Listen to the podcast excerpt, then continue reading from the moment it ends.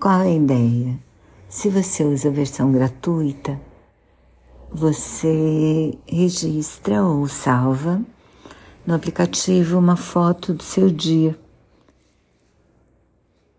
E aí você acaba ficando com meio com um diário fotográfico.